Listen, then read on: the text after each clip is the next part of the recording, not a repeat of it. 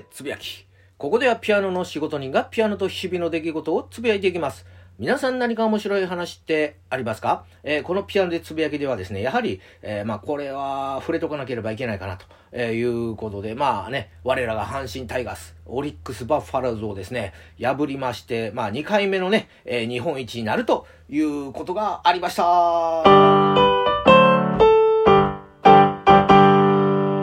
おめでとうございます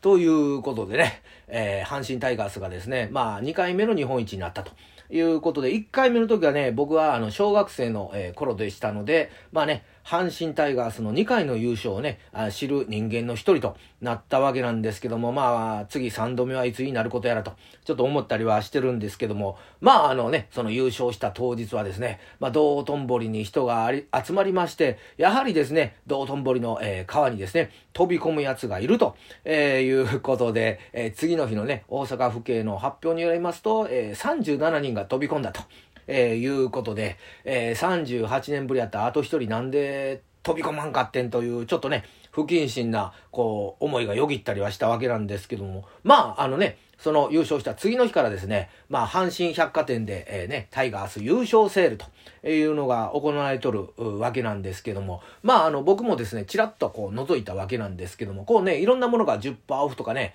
20%オフとか、えー、なっておりまして、お酒もね、こう、10%オフとなってたんで、おっと、思いながらね、買おうかなと思ったわけなんですけど、ただですね、列がずらーっと並んでるということで、この列、並んでる方の方がちょっともったいないんちゃうかなと。えー、10%増えるもということでね、まあちょっと購入するのはやめたんですけども、まあ今回ね、また、えー、阪神百貨店に、えー、行ったということで、まあそれは何かと言いますとですね、アントニオ猪木店をね、阪神百貨店でやっておりましたね、それをちょっと見に行ったということです。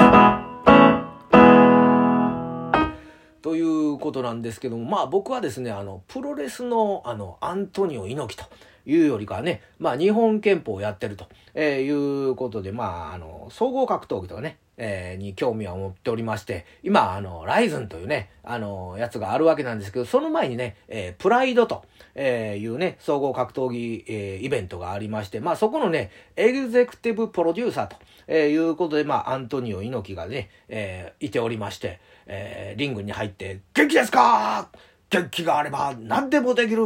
行くぞ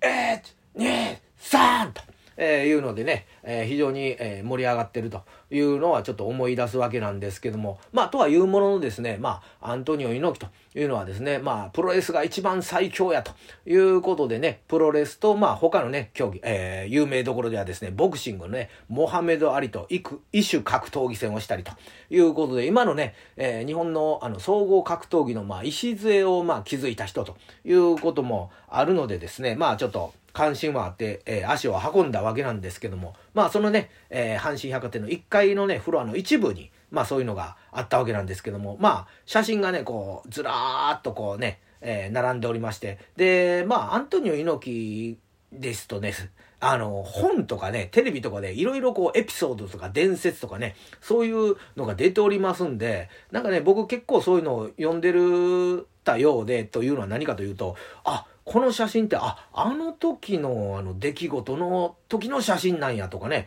そういうのを見ると、あ、なかなか、あいろいろこう猪木っていやあるねんなと思いながらもですね。まあちょっと猪木のの普段着てたねあのこう練習着というかねこう普段着とかですね。まああのチャンピオンベルトとかねそういうのもあったりとかして。まあいろんなねこう猪木グッズというのがあってほーっと。思ってたわけなんですけども、まあその時ね、えー、流れた放送というのが、まあ8階の、えー、阪神タイガース、えー、グッズ売り場、え、入場制限を行っておりますということで、まだまだですね、関西はまあね、タイガース、えー、ブームというのがあるんかなというふうに思ったということで、まあアントニオ猪木店ね、えー、今月の、えー、26日まではね、やっておりますんで、もしね、ご関心がある方見に行けばどうでしょうかということで今日もガツンと頑張っていきましょう。